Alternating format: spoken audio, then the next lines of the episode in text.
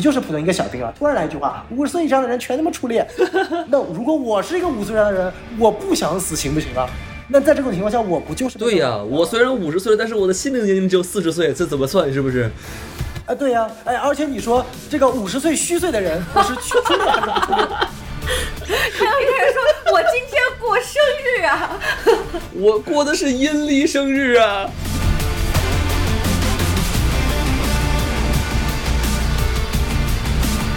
好，欢迎收听什么电台？我是王老师。哎，我是西多老师。哎，我们什么电台北美分部啊，又来给大家录节目了。哎呦，咱们北美怎么又合体了呀？但好像一个人都不在北美啊。对呀，这个节目待会儿一发是吧？北美分部的节目，发现这个是来自于这个北京是吧？您瞧瞧，对。哎，是不是就让我们想起了一个气球的故事是吧？流浪到了北美，哎，哦，厉害了。在那一刻，又让了这个全世界想起了被中华巨龙支配的恐惧啊！哇，那说到此处，大家应该也听出了我们今天到底要聊什么了，是吧？没错啊，聊了一个非常非常火的一个地球，呃，一个什么一个一个电影，也是我们很多这个粉丝朋友已经呼唤很久了啊！流量流浪地球二，差点嘴不能瓢啊！流浪地球还行，也没毛病。确实啊，对。对，其实大家听到这个声音啊，这个清脆如杠铃般的声音，大家也听到了。我们为了这这么重要的一期节目，哎，我和西多老师也请来了两个重量级的嘉宾啊。一位呢是我们电台的这个宅男女神啊。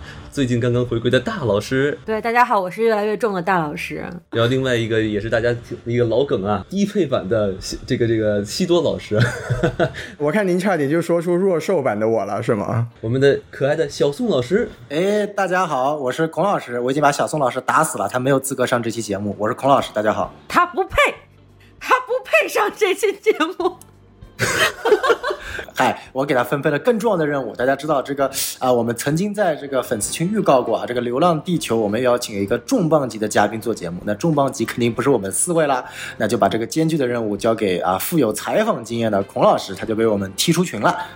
嗨。孔老师拖着健康的躯体啊，准备去采访一下《流浪地球》的编剧杨志学老师，厉害了！也跟大家预告一下，在我们这期不着边际的唠嗑之后呢，会有一个相当有分量的节目出现，所以敬请期待。话不多说，我们开始今天的这个电影评述。那我们有请这个大老师呢，然后来这个进行一下这个影片的信息简介。你看看，果然越来越重的大老师就要承担越来越重的任务啊！这么重要的影片信息呢，就要由我来给大家介绍一下啊。首先，您给说说《流浪地球二》这部电影，我觉得春节档已过，大家对于它的这个影响力应该不需要再多说了。当然，也是目前为止保持豆瓣评分最高的春节档六部电影的第一名，豆瓣评分是八点二分，将近有。八十七万，可能有八十八万的人给他打分了，相当确实是一个很受欢迎，而且口碑很好的一部电影了。然后做一个简单的对比啊，就是跟他进行口水大战的《满江红》，也是我们这一次春节档的第一期节目啊。豆瓣评分目前还是停留在七点三分，但是仅有七十四万人打分，所以。之间可能打分人数大概就差，但也不定人啊，有可能是账号是幽灵，这么总总之差了十万人。有有一说一啊，我很遗憾没有参加到这个《满江红》的节节目里啊，但是真的，我真觉得，甚至于无名都比《满江红》更像个电影。哎呀，说出来啊！哇，这厉害了。对，然后呢，就是这个电影呢，还有一个有趣的现象，就是说它其实在海外也有一定的发行量。那同时，所以它就拥有了一个非常神奇的分数，就是 IMDB 得分，它 IMDB 上有。八点零分，当然这个打分人数就很少了，大概只有六千七百多人。然后至于这六千七百多人是什么人呢？大家也可以可想而知啊。但是令人很开心的是，这个《满江红》啊只有六点六分，然后一千人打分，这个没有什么可比性。但是我们来对比，纵向对比一下，《流浪地球一》在 IMDB 上其实是有三点二万人打分的，还是有相当的一个海外观影量在的。然后，但是《地流浪地球一》呢只有五点九分，所以这个。分数和评分打分人数仅供大家参考。那我们再来简单聊一下票房。这个刚刚也提到了海外的部分嘛，这个《流浪地球二》在海外的表现倒是相当的不错。目前截止到二月五号，电影的票房总共海外大概有六百六百万美元左右，可能也是迄今为止所有中国电影在海外发行成绩最好的一部电影了，是吧？西多老师，这个您熟啊？哎。老这个这个怎么说呢？这个呃，所谓的海外发行还是要分这个情况啊，因为这个《流浪地球一》啊，《流浪地球》这个项目，它是以我们这种啊怎么说独立影院的发行的这个模式，那确实这个六百万的票房已经是非常非常好的成绩了。但我们如果把这个像是《卧虎藏龙》啊这种啊由这个主流 studio 进行发进进行发行的项目再算进来的话，那这个成绩呢，在这个海外也只能说是这个啊基本上可以视于没有的一个票房成绩吧。基本视于没有，可还行。对，讲完了它的票房和发行，我们再来聊一聊这个电影的主创啊。当然，导演好郭帆现在已经啊在社交媒体上被称为科幻妲己了，这个名号已经广为人知。聊完导演呢，我们再聊聊编剧。首先，第一编剧肯定是郭帆导演自己本身啦，然后接下来还有三位重量级的编剧，一个是宫格尔，这个名字大家也非常的熟悉。他的制片人作品《宇宙探索编辑部》将于今年的四月一日上映。这部电影也是孔老师在群里跟大家安利了很久的一部作品啊，我们都非常非常的期待。然后同时，他也是《流浪地球一》和《金刚川》的制片人。那听到这里，大家就知道他大概是一个什么样的风格了。然后还有接下来一位编剧就是刚刚我们预告过的杨志学老师，也是《球一》和《球二》的编剧。那么孔老师也会在接下来的一期节目当中对他进行一个专访，然后也是大家可以小小的期待一下。最后一位编剧呢，署名是杨如畅。这是应该是一个年轻的编剧了，他是《金刚川》和《平原上的夏洛克》的剪辑师，同时在《球一》和《球二》当中也都参与了编剧和剪辑的工作，所以这可能其中还有一点点的传承关系在。至于后面的系列他还会不会参与，那我们也是拭目以待。基本上影片信息就讲到这里吧。对，那其实多说一句，就是宫格尔这个人其实很好玩的，因为如果这个大家听友们有一点有一定年纪的话，应该会知道宫格尔是中国可以说是非常早古早的一个网红，他当年是这个。出演了一个叫胡歌的导演演的一系列短片啊，胡歌不是不是最近生孩子那个胡歌啊，就是 那个一个当年拍过什么啊，一个馒头引发的血案啊，大家可以也去找一找，非常古早的一个有意思的那你妈。不是无极吗？那是原电影叫《无极》，对，既然这个大老师已经把刚才这个影片信息介绍完毕啊，那咱们就进入这个重要的环节啊，咱们这个主播各自打分，然后简述一下自己的打分理由。那不如我们由这个小宋老师先来，怎么样？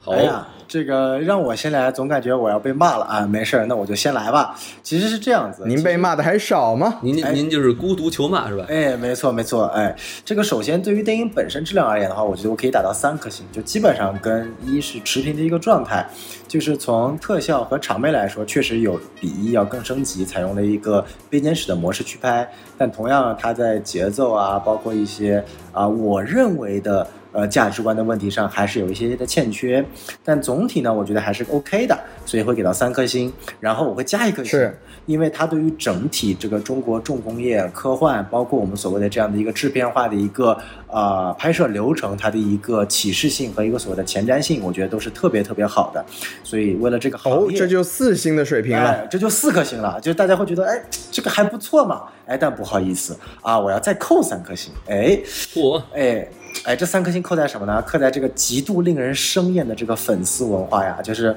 我现在看到《流浪地球二》在微博、豆瓣一系列啊，还有那个该死的 B 站这些平台上面的所有的宣发和抖和粉丝自发的一些自嗨的话啊，比如说啊，拳打什么。呃，星际穿越、脚踢二零零一、太空漫游等等之类的，啊，让我感觉到中国电影不仅死了，还要被一群粉丝鞭尸，所以在这种极度气愤的情况下，我要扣三颗星。综上所述，我给这部影片只打一颗星。我想我想问问你了是吧？有如果有两种粉丝的话，一种是这种 IP 的粉丝，一种是流量的粉丝，哪种粉丝更可恶？灵魂拷问。哎，这个问题问的特别好。这个对于我来说，就是 IP 粉丝和流量粉丝都不可恶，但是把 IP 作为流量出现的粉丝最可恶。哇哦，可以可以可以可以可以，对我们不禁我们不禁为宋老师的机智鼓起掌来。哎，啊，这就是我的打分啊，最终不好意思啊，只有一颗星。哎，对，但是我比《阿凡达二》高两颗星，是不是？这个求小将们，你们要高兴，我居然比世界第一科幻片还要高两颗星，值得你们鼓励和骄傲。行了行了，您别说了，您您说了，现在就不只是骂您一个人，整期节目都要被骂，咱们赶紧扯回来一点，把这个舞台交给这个王老师吧。那我来说一说啊，这个我要是打分呢，五颗星我给四颗星。哦，那就是相当不错嘛。哎，对我我还是比较喜欢的啊，因为我觉得作为这个《流浪地球一》的前传，我觉得就是它的这个，嗯、怎么说。它的任务完成的非常好，就是有很多它的这种连跟啊、因为这个一是二是发生在一之前嘛，没错，它里面有一些这种情怀梗，它联动的就是特别好，很让人感动。让您看哭了。哎，这个哭倒不至于啊，反正具体是什么，咱们到后面这个细节的地方是吧？我们我们再来慢慢说。可以，嗯另外呢，就是说这个电影呢，它的这个大场面呀、视觉奇观呀，我觉得也是更强于前作嘛。呃，然后反正有，呃，在然后呢，而且它这个跨度，它故事的跨度有几十年嘛。我们这个战狼哈，从这个年轻气盛，然后慢慢的老老，然后还有很多这个角色慢慢的就是从就直接就是老死嘛，反正就是觉得挺令人唏嘘的。然后。当然了，就是说他这个缺点也是也是挺明显的，就比如说他这个呃叫涂恒宇是吧？没错，刘德华嘛，就哎，刘德华就好了。对，我就觉得就是他这个人物弧就很别扭，反正我就觉看完之后就越越想就越觉得这个人整个设计就就很奇怪，而且我觉得后面他的这个。呃作为我们这个代表啊，这个这个叫周哲直是吧？他这个国际关系处理的也让我有点儿抠脚面。然后这个 呃，当然这个剧情没有什么太大的这个弊病哈，就是没有什么很大的这个这个 bug。但是我就觉得到后面就开始就强行塞盒饭啊，哎你。这个人得弄死，那个人得弄死，就感觉后面这段后面的一些剧情的推进，感觉像是这个乔治 ·R. 马丁写的啊，就是哎呦，这个所有人个全都给干掉了。如果是乔治 ·R. 马丁写的，那第一个被干掉的就是刘培强，好吗？哎，你瞧瞧，嗯，但是他他一想不行，不不能这么做，因为他在他得留到后面才能死，是吧？对，因为他手手上还得系国旗呢。而且他后面讲了很多，就是讲了很多人类生存的议题，然后感觉就是。他对这个对于人类文明这方面，感觉就是说的就比较少，感觉有点可惜。所以呢，我大概能给一个三颗星的这么一个水平哦，那就还是扣了一颗星，就是也是三颗星，是吧？啊。但为什么能给最后给四颗星呢？是因为我最后看了这个《满江红》，我说我靠，这俩电影能放到一个维度上讨论啊？那那对不起了，这个必须得再加一颗星给《流浪地球》啊。哎，咱们为了保护这个节目，是不是？咱们现在赶紧请出我们的这个电台偶像大老师来给咱们打个分，怎么样？大老师决定把自己的偶像包袱背起来，这期节目我不打分啊！这个节目的啥？这个电影今天过节不打分，对哦，打分只打负一分啊！啊，这这所以大老师打负一分，哇，宋老师你输了呀！这个看来今天西多老师想被骂了，我看出来了，就把这个没没 不机会交给你们。嗯为什么不打分呢？就是我觉得这部电影我没有办法去给它评分。因为它的元素真的太多了，所以我决定就做一件非常厉害的事情，就是把它交给后世评判啊。我的天，哇！您代表了 人类的未来啊！王老师刚才说这部电影它没有太讲人类文明的保护，您看您又开始保护人类文明了。对，你看这个我的原指令嘛，让人类文明哎延续下去。以后都可以这么说的话，这节目多好做。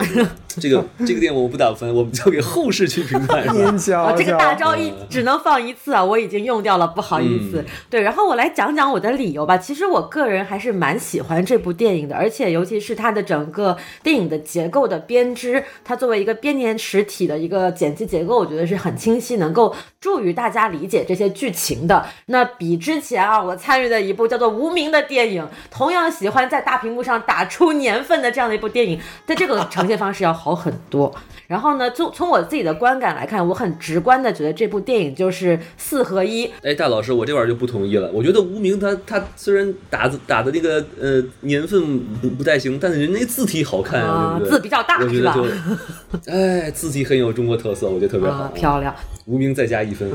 好，然后那我回来啊，我不理王老师的这个事情，然后我再回来说我的理由，就是这部电影四合一怎么说呢？就是一个是刚刚小宋已经提到了的《二零零一太空漫游》，其中太多的致敬桥段不再赘述，然后另外还有就是说它继承了这个啊。母星啊，就是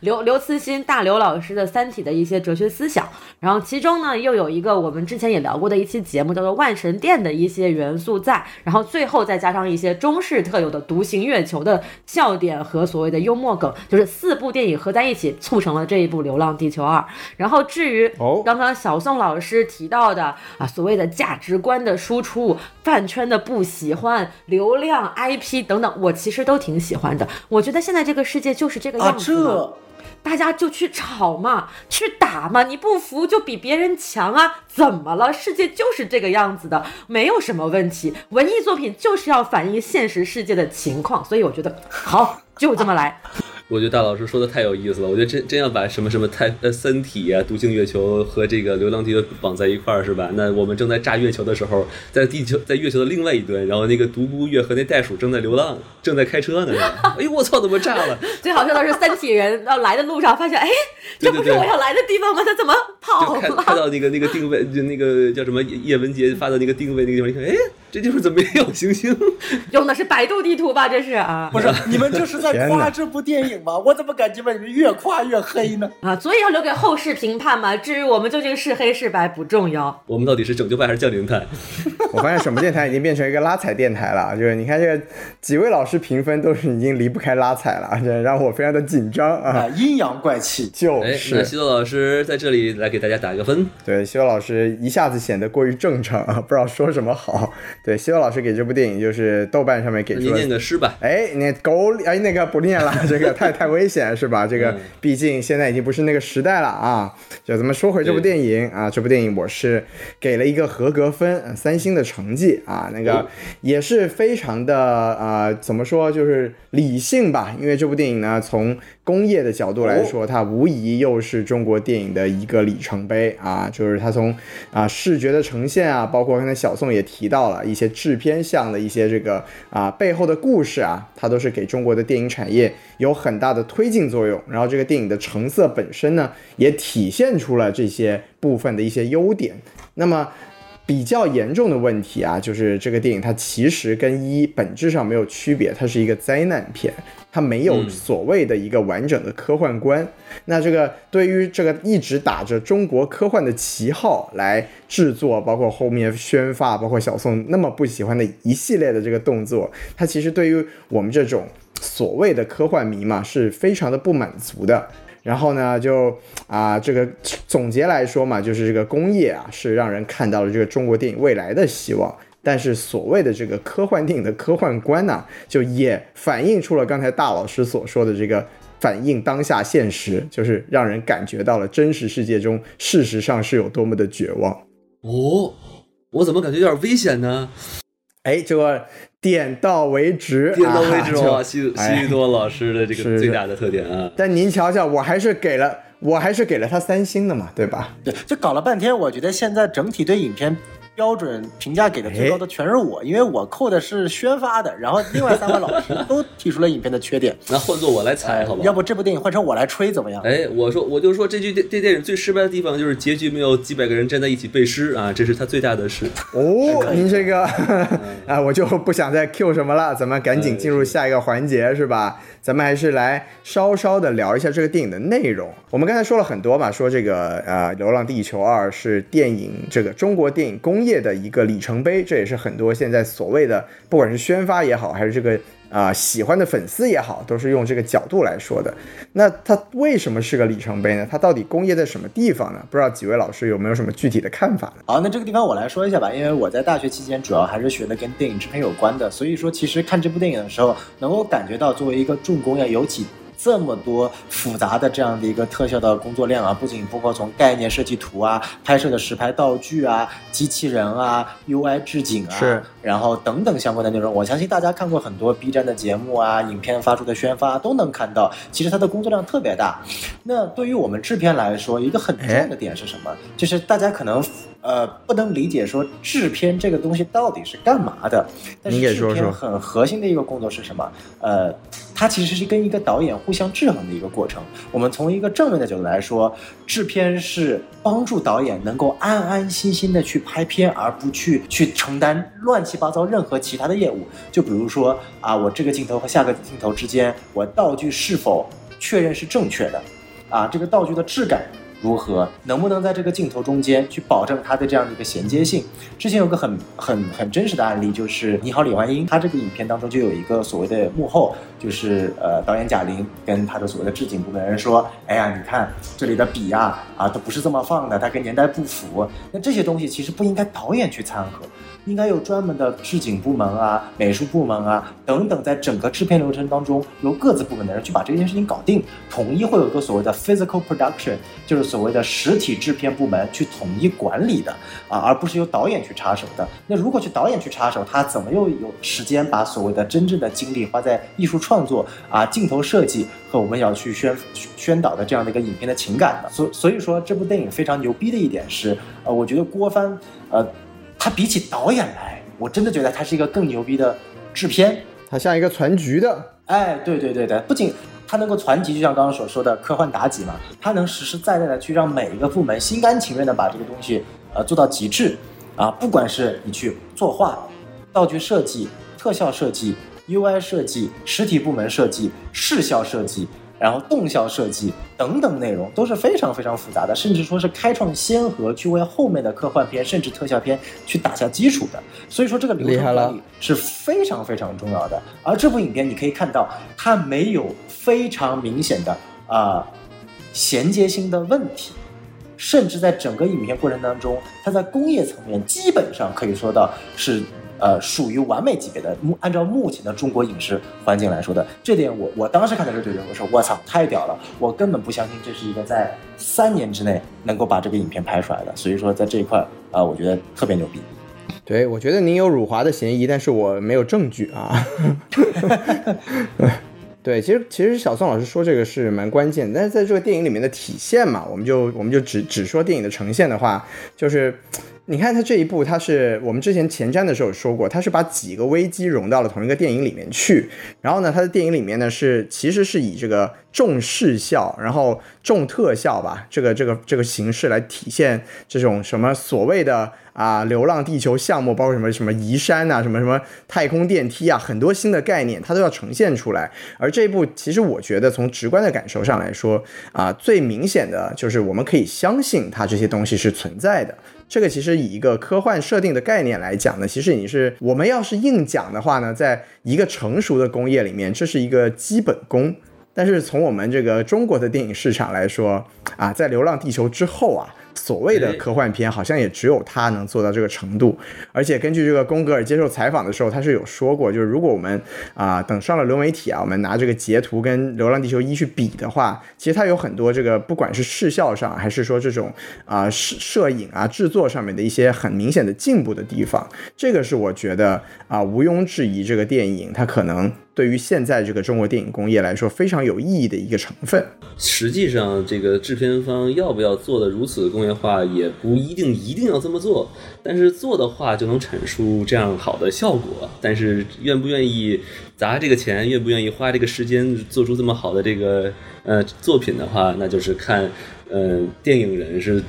对于这个作品是多么的认真了，是不是？嗯，我觉得，我觉得倒也不是这么这么说，因为其实《流浪地球》它从一到二这么长时间来，它除了想要拍出一部能够让大家觉得很厉害的电影之外，它确实也是如小宋所讲，他们在尝试着用。更专业的、更工业的思维去来搭建这样的一个产业的结构，就首先可能是从零建起，就是说我们要怎么去在呃前期制作、中期拍摄、后期特效的各种环节当中去把所有的工种细分并且确定下来。所谓的流程管理其实是制片工作当中更重要的一个部分，它把每一个环节的。质量，它进行了一个标准化的管理。我达到这个质量，那就是达到了一个市场和工业的基本基本水平。就好像一个零件出厂，它要达到某个标准的水平，它才能扣到任何一个你想让它去的地方一样。那么，所谓的市场电影啊，所谓的电影市场、电影制片流程工业化，也是这样的一个概念，就是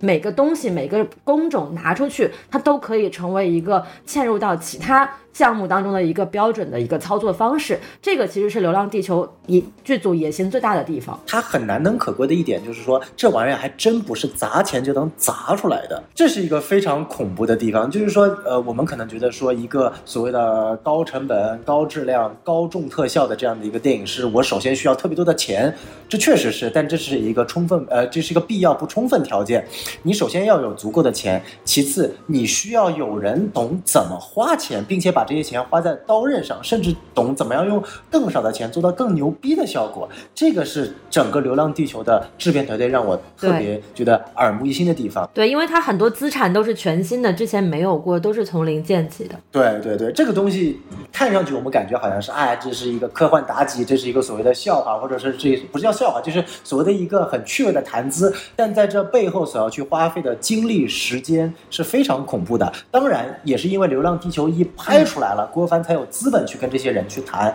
但是我相信，在这短短的三年时间当中，三年啊，三年时间，三年又三年了呀，彻底破产了。那《流浪地球二》居然，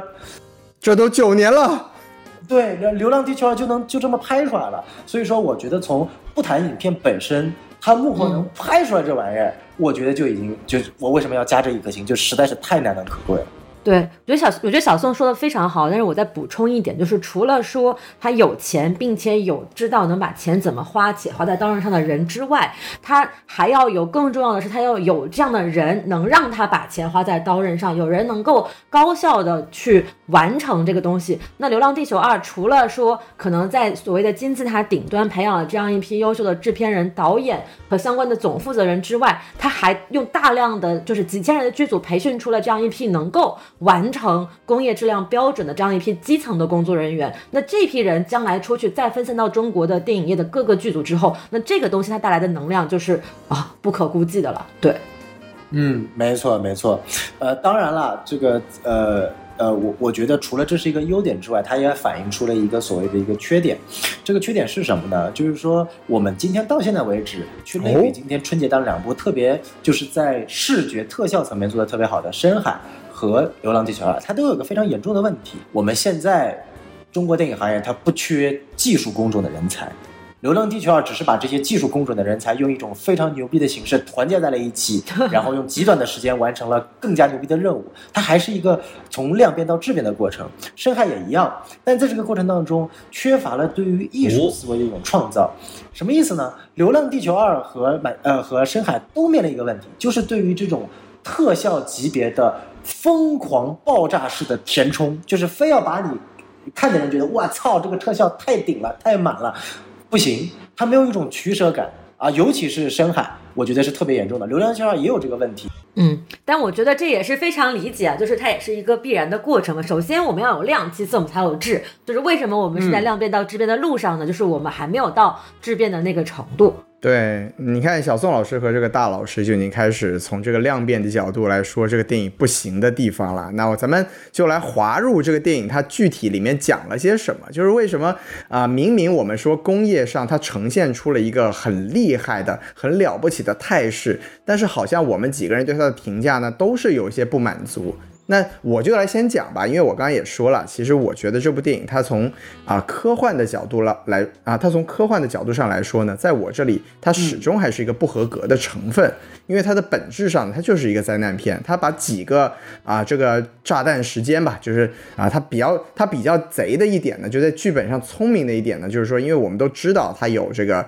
啊下一步去木星危机的这个结果，所以呢，我们就知道这一步里面所有的危机都是会被解决的。那他的方法就是我用这个倒计时的方法，来让来让大家紧紧张起来，这可以说是非常经典的一个这种啊危机编剧的手法。但是它的问题在于，它虽然以一个科幻的外表去包装，但它在整个解决危机的过程中，它每一个节点用的都是那种最老套、最没有创意、最没有这个所谓科幻观的一个解决方式，对吧？就比如说，他最后你非要让这个所有人去啊。不不仅是联网是要肉体人肉体去潜水联网，炸弹你要人肉体去这个引爆炸弹。你说这是在一个什么科技高度发展发达，所有人都已经为这个危机准备了几十年的情况下，你用这种方式来拯救地球，你确实是给人一种难以信服的感觉。这个是我对这部电影可以说从科幻的角度上来说，就是设定科幻的角度上来说非常不满的一个地方。然后另外当然就是它这种所谓末世下的人类共存的一个模式，它到最后这个周折直吧，是吧？咱们说的中国政委啊给出来的这个最后的所谓对所谓科幻科幻结局啊，就是科幻观的落点是什么？就是在这样子的人类共同危机之下，我们就是不讲公平，是吧？我们就是义无反顾的责任。哎，这种东西，说实话，你在现现在这个语境下来听啊，真的是让我有点毛骨悚然。再包括他最后，他最后这种对大家都很燃的一个地方，什么五十岁以上的飞行员出列，是不是？哎，这个东西其实说真的，也是从这个，尤其是这种重科幻的角度上来说，非常不合理的一点啊。这个老飞行员的经验是这个年轻人可以随便替代的吗？你这个选择的方式是不是非常草率的，就把一个所谓的在这样的末世环境下，人类应该怎么样共处的一个议题，给轻轻松松的就抹掉过去了呢？在这些点的设置上来说，我觉得这部电影都是一个非常不合格的科幻片。那么我也就很想听一下。这几位老师了，你们对这个事情的观点是怎么样子的？我觉得西多老师的这个观察倒是确实是确实如此，但其实也恰好能够反映出了导演在做这部电影的时候的一个核心观念。因为之前也有采访里面提到嘛，就是问郭帆导演说，在科幻题材中如何平衡各个环节的关系，当然也包括我们刚刚提到的所谓的重工业、重特效，然后以及故事情节表现，甚至于呃所提到的科幻观这样的一系列的内容当中去。但郭帆导演的。回答就是说，他觉得电影科幻电影的核心是情感，其他的放一边。那确实是他把其他东西都放在一边了啊，他就通过就是强行的用这种人物以及道德的，甚至带有一丝丝绑架的意味的方式，让你去唤起强烈的这种情绪，然后让用情感以及危机来双重夹击你，然后让你觉得说啊。我好感动啊！我好爽，就只是用这样的比较生硬的方式去来推动整个电影的内心的核核心的去发展，所以呃，可能确实是他在这个时间平衡上，他把呃更多的精力放在了一个强感情和强视效的内容方面，但并没有把二者用很好的一个完整的逻辑链去串起来。我觉得其实是。呃，恰好反映了他的这样的一个观点。你看，什么郭帆导演是非常有意思啊，什么科幻题材如何平衡各个环节的关系？我把情感放在核心，我把科幻放在了一边。我觉得其实这也是个人对对这个科幻的理解不同吧。哎，你给说说。我觉得可能就是有些人比较像，可能西多老师可能是那种就是设定更多，然后有更多的这种科学依据的一些强科幻的一些东西。我觉得，呃，《流浪地球》其实一直对于我来说都是一种就是披着。硬核科幻外衣，但是实际上是讲人性和感情的一个一个电影，尤其是说，你看它的这种处理，对吧？它。你要从真正理性的角度来说的话，对你你的要花两千五百年的这么一个庞大的一个工程，真的就是不如把所有人都都直接就变成电子宠物得了，对吧？咱们都多多方便啊，是吧？永生不死，然后一个小 U 盘就流就就去流浪去了。然后，所以它它其实就是带着这种情感的这种开端，然后去讲述这么一个磅礴的一个故事。而且我觉得，你看它其实里面所穿插的这些，就是您刚才讲的这种叫什么强情感点。对吧？它其实都是那一种选择，一种选择牺牲自我和成全他人，或者牺牲小部分人成全这个大部分人的这个的这种这种故事。我觉得其实虽然是很很套路吧，但我觉得就是，嗯，拍的还是挺好，然后也是能击中。呃，一些人的泪点，所以我觉得其实对于一个呃 咱们国家的这个呃怎么说这个科幻电影初级阶段来说，我觉得其实是一个不错的尝试。中中国科幻电影初级阶段分三步走是吧？哎呦。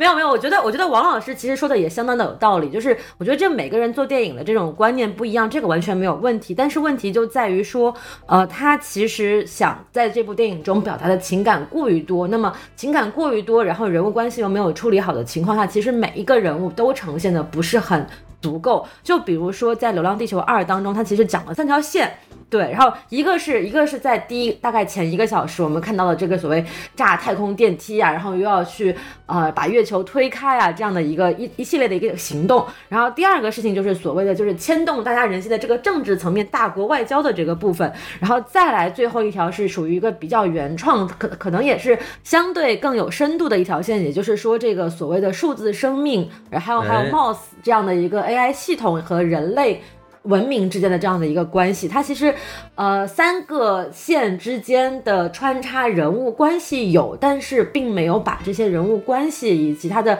每个人的特征讲得很清楚。然后，因为都电影时长的限制，导致每一条线都特别的简单，然后所以才会让我们觉得说，好像情感转折很生硬。那么，在这么多天，大家可能对《流浪地球》的评价会越来越好，或者是越来越多的人倾向于评价他说，哎，这是一部细节多么多么丰富，然后很多。什么细节过呃剧组细节狂，然后什么哇，连涂鸦鸦的毛衣上都埋着这种线索的这种情况出现，就是因为呃大家过了这么长的时间，然后有这么多的人不断的反复的去给他脑补，然后为他原就是替代剧组去解释这些剧情，然后大家在互联网上接收到了各种各样的二手信息之后，才能够说啊，我把它拼凑成一个完整的拼图。但是其实你真正在观影的时候，这些信息点你是完全无法注意到的。那不能说说啊，因为有人看到了，我没有看到这个东西是你的不对，而是说导演和剧组在呈现这个东西的时候，他其实就应该在第一时间把这个信息传递给观众。这如果他没有做到的话，其实可能就是某种程度上他的一个失职。确实他放东西太多了，对光是那个涂鸦鸦那一条线就就就基本上类同于讨论这个《黑客帝国》的东这些内涵。对，是的，所以其实但凡哎任何一条线，它稍微聚焦一点的话，尤其是我觉得它这个原创的这个所谓的数字生命和人类文明之间的关系，其实是非常有趣的一个点。对你，你想象那个涂恒涂恒宇拿着一把匕首给涂鸦看，说：“你看，你看这个匕首上有一个红箭钮，一个蓝箭钮，你摁哪个是吧 我去，对，他其实把这条线如果深挖进去，不要沉迷于展现所谓的什么大场景、重工业，然后什么。炮轰来炮轰去的这样的一些画面的话，其实是能够让这部电影更加的有机嗯结合在一起的。对，但我但我自己感觉，如果照大老师这个方式来做的话，那这部电影在中国的票房起码得少二十亿。也也是没有，也是没毛病，确实是是一部商业大片。我讲一下我的感受，可能我、嗯我的感受跟三位老师有一个比较大的一个不同啊。呃，首先我是认为，呃，郭帆对于这个科幻核心是情感的这个看法，我觉得是没有问题的。嗯、这也是很多在一种类型的科幻上面，它核心表达的是在科幻这个世界观下小人物的情感，或者说主角的情感以及周边人物的情感，这个点我觉得很好。但问题在于，《流浪地球二》，我认为没有一条线是有真实的情感。要么是强迫的，要么是假的，要么是没有任何存在意义价值的。就对于我来说，《流浪地球二》最大的问题在于说，它所有的情感接近于无。我们来去做一个对比啊，我们知道《流浪地球二》这些球小将特别喜欢拿一部电影来说是叫《星际穿越》，啊，这个时候作为一个前诺兰粉，我就要来说一句话了，哎呦星际穿越》才是真正意义上叫做把情感放在核心的。伪科幻电影，我承认它可能就是一个，尽管它有非常牛逼的这个诺贝尔物理学奖编剧，甚至作为这个所谓的顾问的科幻电影，但它就是一个伪科幻电影，它的核心就是情感，人家的情感是真挚的。什么叫真挚的？我通过影片一个非常无声的片段，一段女主的视频，男主的哭泣，我就能感受到在无垠空间的间隔下，一种对于时间意识的割裂。这种是放在一个极大的、完全客观化的空间的物理条件下所反映出来一种完全没有办法去克服的人类的情感。而让我们来看一下《流浪地球》三条线啊，三条线。第一条，吴京和他的老婆的啊，所谓的刘培强和他老婆的。开玩笑，十年前就就讲过的话题啊，男本位置、大男子主义求偶的做法，我靠，我居然在二零二三年的电影再看到一次，真的从太空电梯那一段打戏开始，简直完美复刻中式大男子主义，什么把门一关上，女的别出去，我来搞定，都不光是女的了，其他人都别出去，只有我来打。那那一段的成分，除了刚刚所谓的什么这个大男子主义之外，那一段的搞笑情节我完全不能理解。它的突兀感，我觉得比所谓的漫威还要突兀。你为什么要在那个地方设置一个如此就本来情况已经很危机了？我操，整个太空电梯要掉了，月球空间站要没了，然后你在里面打的这么欢乐，还美其名曰致敬成龙打戏，有必要吗？啊，然后我直接我直接穿越到战狼了，好吗？对这这个这个很很奇怪的。我我我也我也觉得这个地方其实我也觉得很奇怪，而且我觉得之我记得之前我们我们很多媒体都会批评说，就是西方的电影都是在讲个人英雄主义嘛。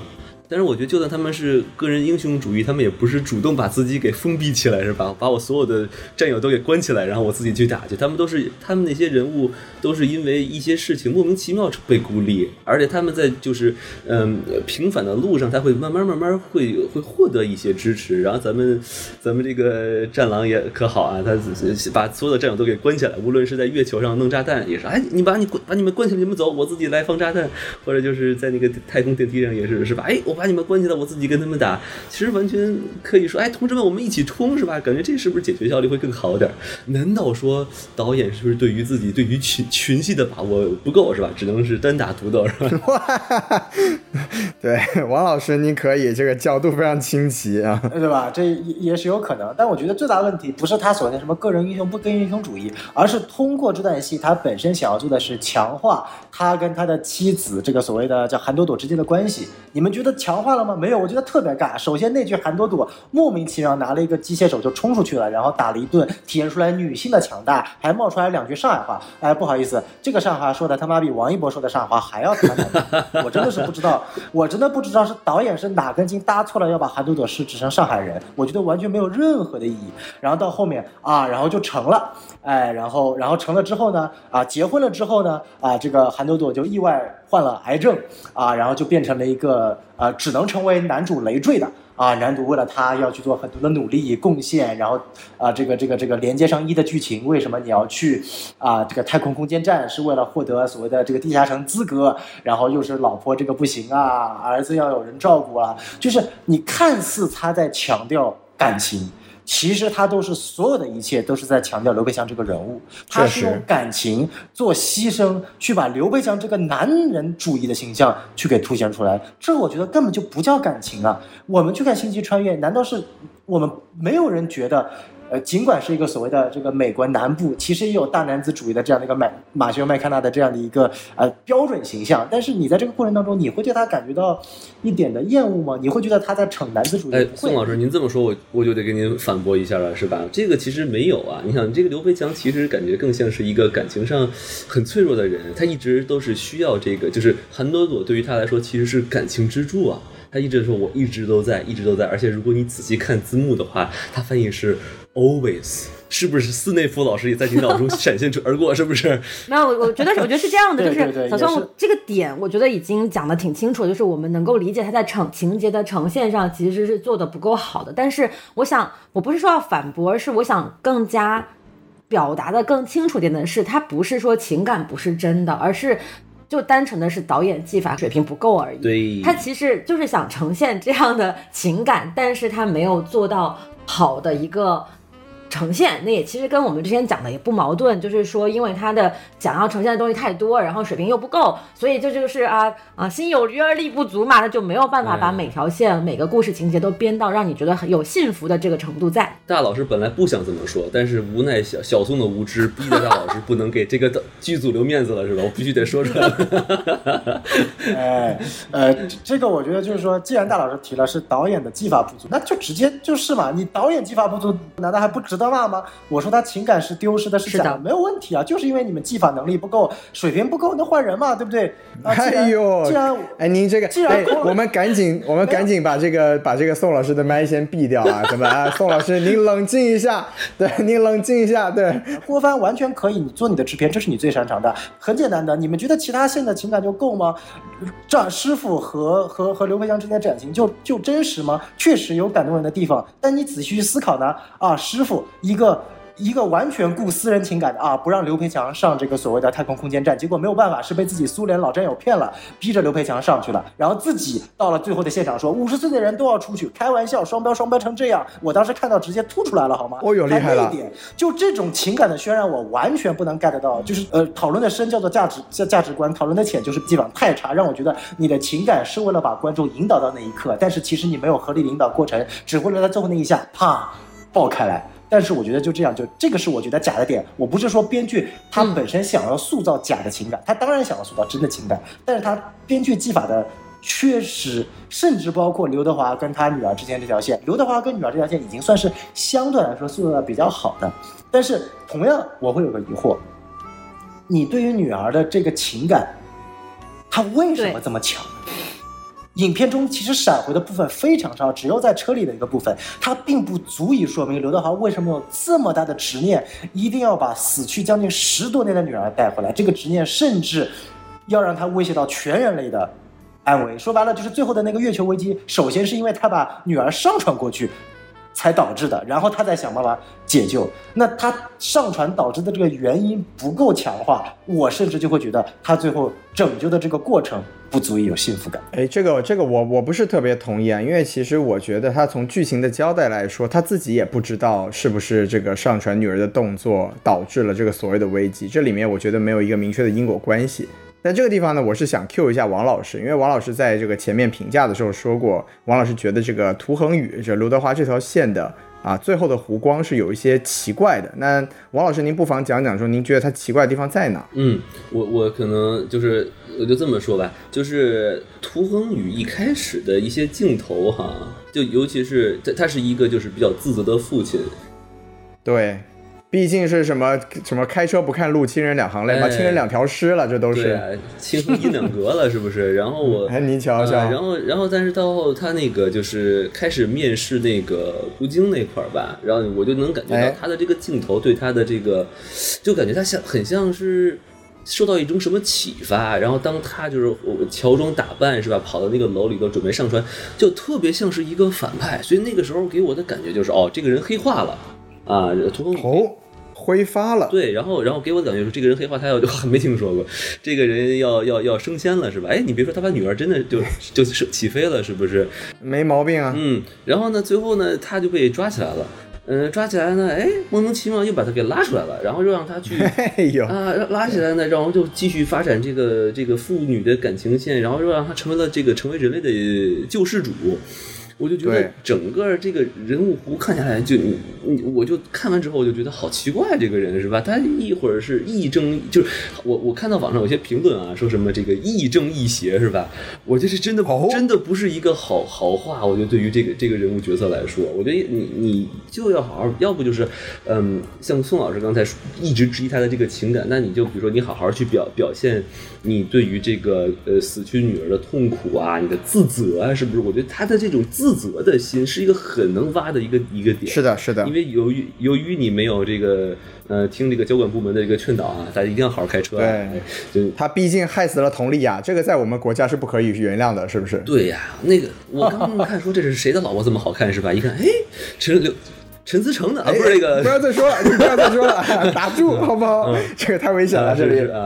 对，然后呢，然后，然后，然后，我觉得他的这种矛盾的心理和他，然后再把他带上，就是说他必须负重前行，是吧？然后将功哎赎罪，是吧？然后，然后再达成一个和解，因为他一直认为自己是一个罪人，我觉得都都比于弄弄把先把他弄成一个，哎，先把他变成一个人类的罪人，是吧？无论他到底，他他里面镜头呃电影里不是还说嘛，什么这个上传上传涂鸦呀到这个月球危机发生，一共什么间隔了一点七四秒还是什么的，就是那你那你是想就是要把它说成就是他的原因吗？还是什么？那那对这么一个人。为什么让他去插纺线是吧？这咱具体我也不说啊。为什么让一个科学家去插纺线？我我作为一个这个程序员，我不是很理解，但是我大受震撼是吧？哎呦，对吧？我觉得你让我去都行啊是吧？为什么让一科学家去是吧？我不懂。然后呢，对对，所所以这就是我我觉得一个我非常不喜欢的一点。我不知道几位老师怎么看的这个这个人物弧。对，嗯不知道大老师您对这个，就因为刚才小宋老师讲了，主要是这个刘培强嘛。然后王老师主要聊了这个涂恒宇嘛，那大老师您对这几个所谓的啊、其就是和郭帆说的嘛，核心在情感嘛，那您对情感这个事儿，您还有什么别的看法吗？那我觉得，首先我来，我想聊一下涂恒宇这个事情啊，就是之所以行啊他的这个人物弧会很奇怪，其实就是在于他的这个立场的几次抉择的问题上。那么这个这个这个内容，其实相信大家经过了这么长时间，在各种社交媒体上，其实也看到了各种各种各样不同的解读。是的所以我觉得来聊一下我自己的看法，就是我觉得涂恒宇他不是一个亦正亦邪的一个角色，他其实就是一个。呃，有点像是被一些选择推着走的一个人物。他其实一开始自己的最简单的想法就是我要给他完整的一生。他他迭代了这么，他只是一个父亲对，，他一开始只是一个，甚有点很自责，甚至有点自私，然后有点变态的自恋的那种父亲的一个形象，就是啊，因为我的原因导致了我的妻女的死亡，然后我就一定要啊，我好想念我的女儿，他甚至不想念他的妻子啊，他只想念他的女儿，啊这个我也不知道为什么。哎女，权警告！啊，对，然后，然后他就是做他所有的一切努力都是为了这一点，然后。直到后面这个马照啊，就是现在著名的这个马海鸥老师啊出现了之后，没有薯条的码头毫无意义的这个马照老师出现之后，他其实才意识到，就是说可能呃，他把涂鸦鸦变成数字生命这件事情的意义远大于他要给涂鸦鸦完整的一生这件事情。其实这也是为什么编剧强行安排有两个大科学家去插网线的这个剧情的来源，是为了让他能够觉醒。如果不让他经历这样的所谓的极端的情况的话，他可能不会就是启用涂鸦鸦这样的一个其实已经不再是他的女儿的这样的一个数字生命的形态。对，这个其实就是编剧在技法上没有做到的一点，就是他没有把这个人物从就是他的认知格局打开的这个过程呈现出来，而对于。在这一点上，其实马照这个人物又起到了很关键的作用。就是马照，我们看起来好像是一个始终反对数字生命计划，就觉得啊，人类文明要延续下去，必须要有人类的肉身存在的这样的一个人。但是其实你从后面的剧情，你再倒过来看的话，其实可能所有关于涂恒宇的一切，包括什么五五零、A C W 这些都迭代，都是由他一手开始造计划且造成的。那他可能最终的就是说，他要做两手准备。他不不仅要人类的肉体文明能够延续下去，同时也要寄希望于万一肉体文明哪一天一不小心这么脆弱的人类就被团灭了怎么办？我们还要有一份拷贝数字生命在。其实他给符恒宇他当时的那个二零多少多少年，二零三七年什么的这个。拷贝的那个 U 盘的时候，其实就已经暴露了他的这个思维。对他给他开了好多后门儿，他让他让 他用那个机器是吧？你看上去对，他他用那个机器，然后就是在明明是可以一枪就把那个什么电子枪打过去，让他击晕，然后直接抓走的情况下，他还要给他说那么多对白，给他留那么多时间，让他去上传所谓的涂鸦鸦。那其实就是你可以从他的这些行为细节当中判断来讲，他其实是想暗地里能够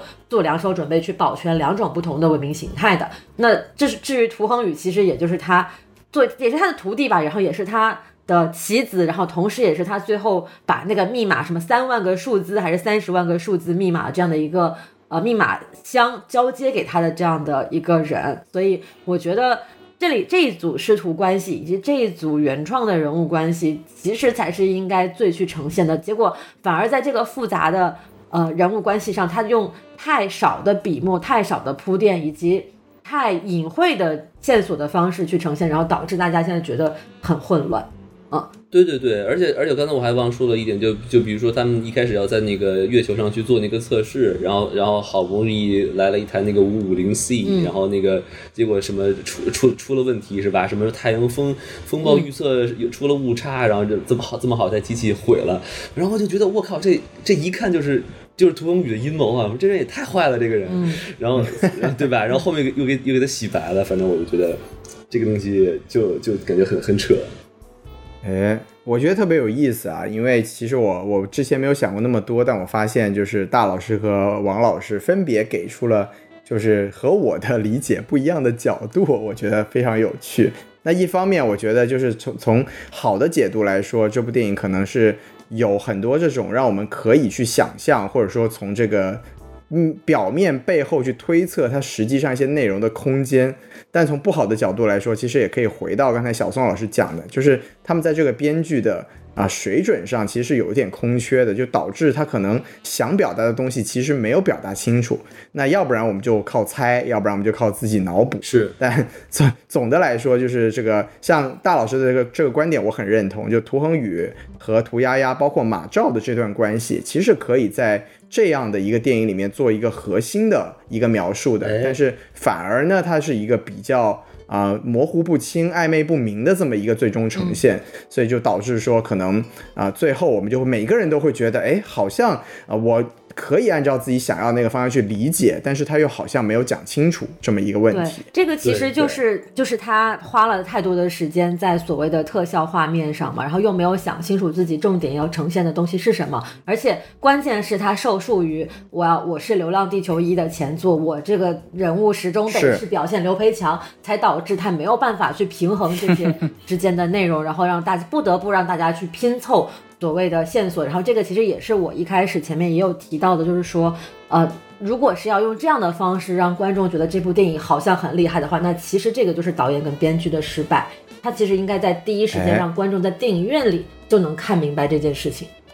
这本来其实开了个好头儿，尤其是涂鸦鸦一开始出来，对吧？嗯你你你，大家肯定一开始是以为他们在视频，嗯，然后结果发现他们一直在说同样的话，然后但是反应又不太一样。对我觉得那个地方其实是我喜欢的一个小的巧思的。对对，我也很喜欢，嗯，嗯，对。哎，对，那你看我们刚才讲了，就是其实从两个角度吧，就是从这个一方面是说他想呈现的东西太多，但是没有讲清楚；那另一方面就是说我们觉得他其实大有可为的一个核心，他没有去好好的发挥，因为不管是受制于这个吴京的个人魅力啊，还是这个《流浪地球》，还是《流浪地球一》的一个这个桎梏啊，但是总之就是从这个啊内容的角度上来说，我们其实对这部电影都是有或大或小的不满的。那我们不妨就把它再升华一点，就是它这部电影呢，它作为一部所谓的中国科幻，它背后还是体现出了很多中国特色社会主义价值观吧。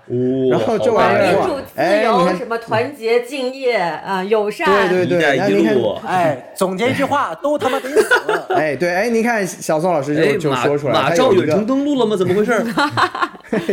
是是是，前进四他他他有一个这个，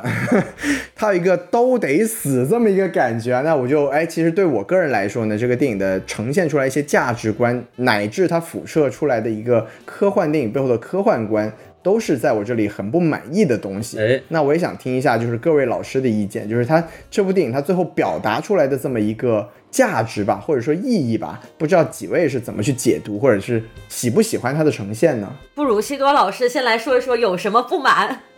我而且我觉得这个话题似乎会很危险。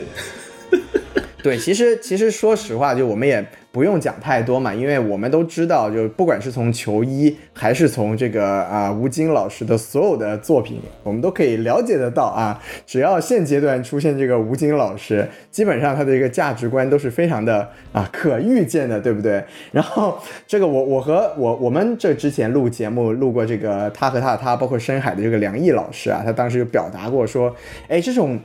作为一个非暴力沟通的这个这个从业者，他就特别不能理解，当人类都面临着这个啊灭灭族灭种的危机的时候，为什么还在强调的是我们之间有你我他的区别，有我们、哎啊每个阵营选择的区别？是的而且到最后，你看是要有我们的政委就是。站起来，什么拐杖敲地啊，掷地有声，然后战胜了所有的，对，战胜了所有的这个反对势力，对不对？我们就站在世界之巅啊，指导人类前进。就为什么一定要有这样子的一个核心表达呢？就我自己是觉得说，当你去说人类已经集中了所有的力量、智慧、经济、科技条件，让地球停转。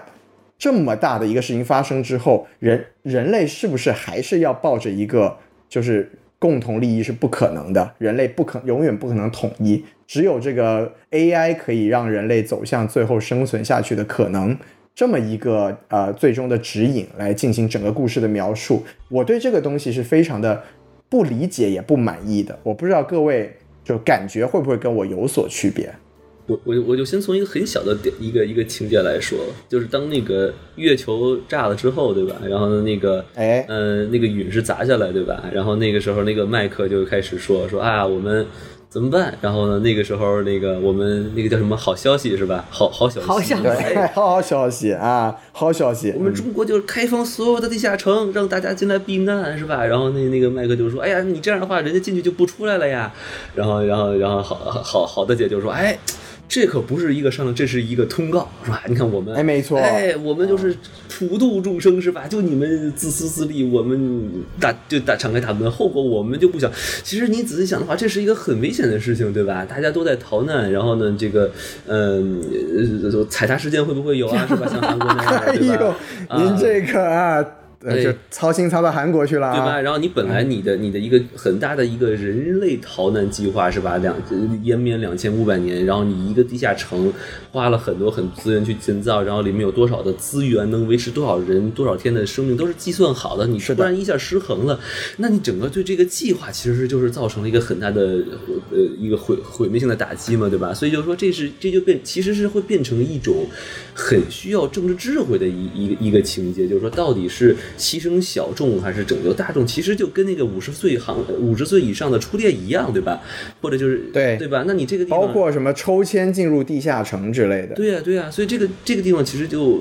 我看了就就就很尴尬，我我不知道你们怎么看这块儿。我我觉得其实 呃，这这两处情节其实都反映了，其实这部电影可能以及很多刘慈欣科幻作品本身的一个底层的思考逻辑，就是人类永远不可能真正的团结。包括在《流浪地球》的原著当中，其实也是这样的一个结果，就是《流浪地球》计划进行了四百年之后，然后就开始人们就开始阴谋论盛行，然后人们就开始反思说，哦，原来四百年前那波人他们是假的，他们骗我们，他们为了自己的权利怎么怎么样，然后就编了这么一个太阳害闪的一个谎言，然后我们现在要推翻这帮人，然后他们就把政府和科学家还有军队全部都放在了冰天雪地当中，然后结果那帮人被杀死的瞬间，太阳害闪，然后地球就湮灭了，就是嗯，哎，剧透预警啊！这里没想到剧透了这个书的对，结局。这是这是原著的剧，但是现在电影的整个剧情走向已经跟书书原著已经完全没有关系了呀。那我们再回来讲这部电影当中呈现出的人类在面对危机的时候的几种状态，就是其实人类之间还是永远的不可能互相信任、互相团结的。就像呃有一句话说的很好啊，就是说让人全人类放弃利益纷争，团结一致对抗危机，本身就是最大的科幻，因为它就是不太可能，或者说说是永远不可能出现的一种事情，因为人永远有私欲，人永远不可能像 AI 一样纯理性的去思考。就像王老师刚才提到的这个点非常好，人人永远不可能去思考说这个东西我我真精确的计算，然后它要使用两千五百年，每个东西要怎么去分配，他不会的，他只会考虑当下自己最需要的利益和感受，包括我们讲的再危险一点，所谓的郝小溪开放地下城容纳所有人进入的这个决策，他肯定不是为了后世的人或者《流浪地球》计划怎么样能够更好的执行下去做出的一个决定，而是为了当下如何在那个谈判桌上获得更大的话语权。对，要厉害了，哇，这个说的太好了。对，所以它就是我们整个电影呈现出的，不管是什么角色，还是人类互相互相冲突，还是临时为了应对某一时刻的。临时的危机，去好像交出个自己的核弹，交出自己的科技水平，然后共同去建造地球，呃，什么发动机，然后什么月球怎么个爆炸，然后怎么坍塌，它都是一个很临时的、单一目的性的行为，它不是拥有一个长久的、可持续的一个团结的利益共同体。所以说，包括人的现世，就是我们所谓的为后代两千五多少一百代人之后的，呃，去谋福利。这个你现世的人跟后世的人利益也不是也不是完全共同的。对，就包括从原著的结局来看，就是你后面的你所谓的要保护的你的四百年后的子孙啊，反过来说，你们这帮人都是啊伪造历史、编造谎言，然后害我们怎么样离开家园之类之类的。所以，嗯，不管是当下的人，不同国家、不同语言、不同肤色的人，还是同一个国家、同一个语言、同一个文化，呃，不同代际的人之间，他都是无法实现共同的利益的。我觉得大老师刚才说的特别好，尤其是而且他是一种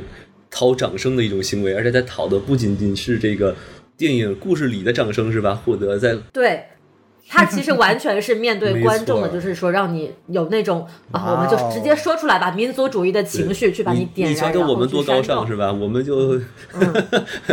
对，不不抠对，哎，那我觉得对。我觉得，我觉得大老师这么一解读之后，这个电影就变得非常的有趣。就是它一方面呢，它在现实的层面上，它确实是非常有效的激起了就是咱们这个民族主义情绪吧。让我们就是不管是在啊、票房上，还是说在现在这个争吵上，我们有太多的声音都站在了《流浪地球》这一边。但是它实际上在这个电影的内核里面，它展现出来的是一种特别绝望的这个人类未来科幻观。就是不仅不管你面对一个多么灭顶、多么可怕的一个统一的危机，人类都不可能统一起来，都不可能就是所谓的一致对外。我觉得这其实是一个非常有意思，就是我们一方面要求我们所有的哎中国人是不是达咩啊，我们都要有一个非常统一的意志去热爱我们的祖国，热爱我们的这个红旗。但另一方面，从更大的层面上来说，人类又不可能是统一的。哇，这个主创用心良苦啊！对，所其实这一点在电影当中，其实通过 Moss 的语言，其实也已经点出来了。他就是说要拯救且延续人类文明的方式，就是毁灭全人类。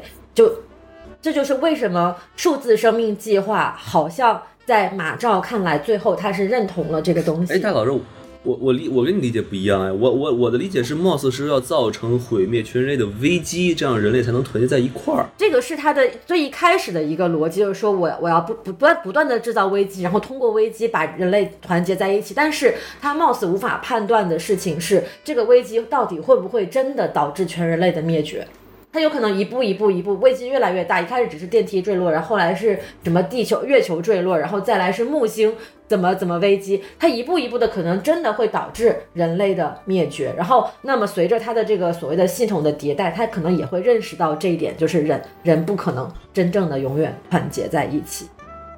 就啊，我觉得几位老师真的太美化这部电影了，就是大家居然能想到这部电影的核心是如此深邃的科幻观，说人类是绝望、没有希望、没有办法团结的。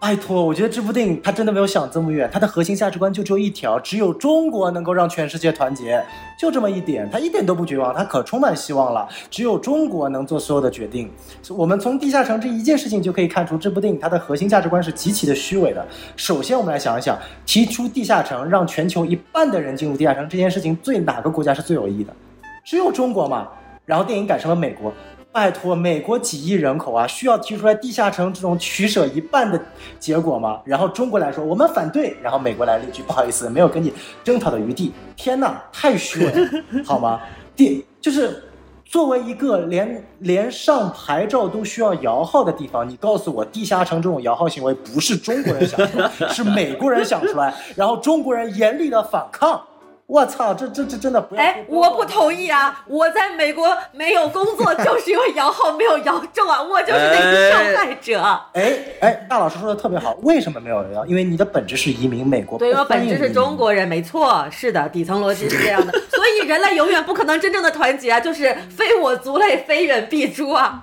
就不是不是这个地方又有个特别有意思的话题，因为就像刚刚讲到的，后面有一个反转，就是当月球陨石坠落下来的时候，中国开放了机会把人请进来了。对不对？然后同样告诉美国，这个事情不需要你讨论。这个地方一方面反映出来是什么？就是资源匮乏会不会造成资源不均？刚刚王老师已经讲到了。第二个反映出来的这是什么？就像刚刚大老师提出来的，这是一个移民问题。哦这是一个移民问题。中国在移民的问题上可是相当的政治不正确啊，在现实环境中，中国一点可不欢迎移民哦。为什么在这里为了突出强调中国能够拯救全世界，中国是人类命运共同体的带领者，就突然能够同意让莫名其妙的一堆乱七八糟的移民进入地下城？哎，你甚至于都不查一查，你甚至于都不查查这个人到底能不能给我们夺得奥运会冠、呃冬奥会冠军，是不是？对不对？哎，我不喜欢你这个暗示。哎，这个就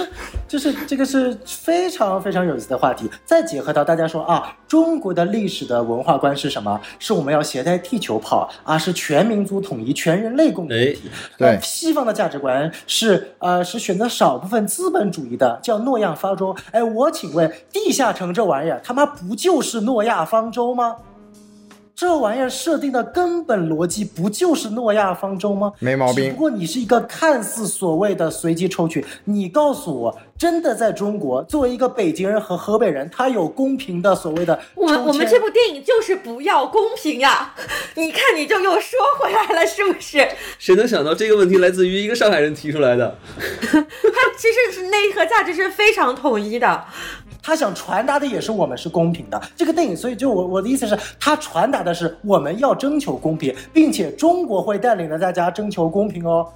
但是它其实核心是根本不公平。他要么就把这个东西讲死、讲绝望，这是一个所谓的绝望的科幻价值观也 OK。但是因为种种原因，政治因素啊、商业因素啊，它就不能够，所以它幻化了一个特别美好的环境，说而且是中国带领全世界要公平，而且是美国不要公平的，哎，我们中国要带领公平。但其实呢，根本不是这个样子。所以我觉得这是特别恶心的一点。是，反正我觉得这个电影当初的那个设定，不就是中国那个时候已经成为了第一强国嘛？就之前不是有一个呃有一个剧情，就是说那个大家都不去造那个什么发发动发动机了，是吧？然后结果只剩了两个月，说那他怎么办？那我们中国就自己做吧。然后我们自己来啊，Chinese speed。黄小七就说那这是不是太不公平了呀？然后咱们这个周哲周哲之就说，你看如果有公平的话，我们还需要这个联合国大楼干嘛呀？是吧？哎，展现了我们这个已经看透了国大大。国外交的这个真正含义是吧？就是，我觉我觉得非常对，我觉得非常棒。我觉得我们就没有想到聊到这里就聊出了一个极其暗黑的这个价值观。那西多老师，我觉得这是不是还可以再聊到一个更危险的话题呢？您说说。嗯，我觉得如果太危险，我们可以把这个地方剪掉啊。就是说，在这个故事的最后是吧？我们的这个周周周老师是吧？然后就是说，哎，你给我点火是吧？但是麦克就说，哎。你们北京那边没这个给如果不点燃是吧？只点燃另外两个发动机的话，这个地球就毁灭了呀，是吧？那对，那会撕裂呀。对你这是吧？你就更别说团结了，这地球都被分裂了，是吧？那你这个呃，这种行为是不是一个非常恐怖的行为呢？我不知道几位老师怎么看这个地方。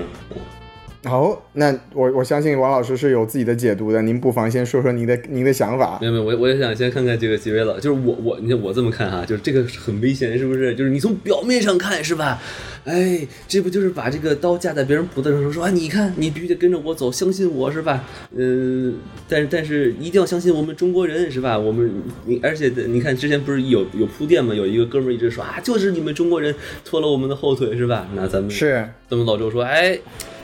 在那一刻是吧？我相信我们的人。我读过很多书，读过很多历史，在那一刻也看了很多兵法。我哎，我上头了是吧？给我点火！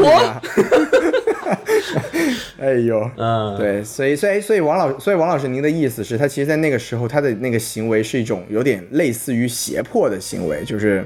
啊，我们反正我觉得我觉得可以从两就一起毁灭呗。我觉得对，我我觉得可以从两个层面来说哈。我觉得第一第一个层面就是说，我们是。当时算是国际上的翘楚是吧？执牛耳的国家对吧？所以就说我们执行的计划是吧？你你得按照我们的想法去走，你我们我们的人一定能办成这个事情是吧？然后就是说，嗯。但当然，当然这很危险嘛，对吧？但是你你要从另外一个角度来说呢，是吧？就是说，哎，这电影里有很多这个镜头都是是这个我们老周在看这个摄像头，是吧？他他是唯一一个会与摄像头对视的人。也许，哎，我们这个老人的智慧早就看出，是吧？我们这个其实一直有人在背后帮我们，所以没事儿，背后有人儿点火，是吧？可能，哎，背后有人，哎，对，哦，天哪！就不危险了，感觉就这么这么一说啊，确确实确实没有想到，确实没有想到这个王老师聊《流浪地球》可以聊出背后的保护伞这样狂飙式的话题啊。哈哈哈哈这个非常有意思。呃，我是这么看这个问题的，就是我我其实挺认同王老师这一块的展示的，就说确实，呃，后面很多粉丝在去说这个点的时候，啊，说哎呀，其实这个周哲直有给他一个镜头看到摄像头，所以在那一刻其实是赌啊，他已经知道有人要么是帮他，或者说背后有阴谋，其实一定能成功的。但是我想说的是，就算有这条引线，这个地方的表达完全可以用另一种方式，他难道就不能说服？那位外国人把这件事情干成吗？非要用如此强迫式的方法，就是我一定就是对的，就算我懂知道一些比你懂的东西，就是这种充满爹味的言论，我是非常非常，就是这也是我对《流浪地球》一个非常非常讨厌的话题，它太充满爹味了。不管是周哲是这个角色，甚至到最后，就是整个电影在强调出一种中国在强迫式的去做拯救世界的功效。它不是一种循序渐进式的啊，不管是我最后强迫那个人，逼着他，你就必须给我点火，我也懒得跟你解释理由。然后，然后甚至包括最后那个所谓的五十岁以上的人，我觉得那个地方，一方面我觉得像西多老师前面所说的，是否应该让年龄更有经验的人去牺牲，这本身是一个在剧情里面设定当中的存疑点。但我觉得更重要的是。它也是一种强迫，因为那个地方并不是所谓的敢死队我已经有年轻的人，我嗯自愿去上场了。对，就你自己想死啊！你自己一开始不是想让刘培强去死，你想走私情，让他不要上那个队伍啊。到现在你准备去牺牲了，你他妈突然来一句话，你也不是领导啊，你就是普通一个小兵啊，突然来一句话，五十岁以上的人全他妈出列。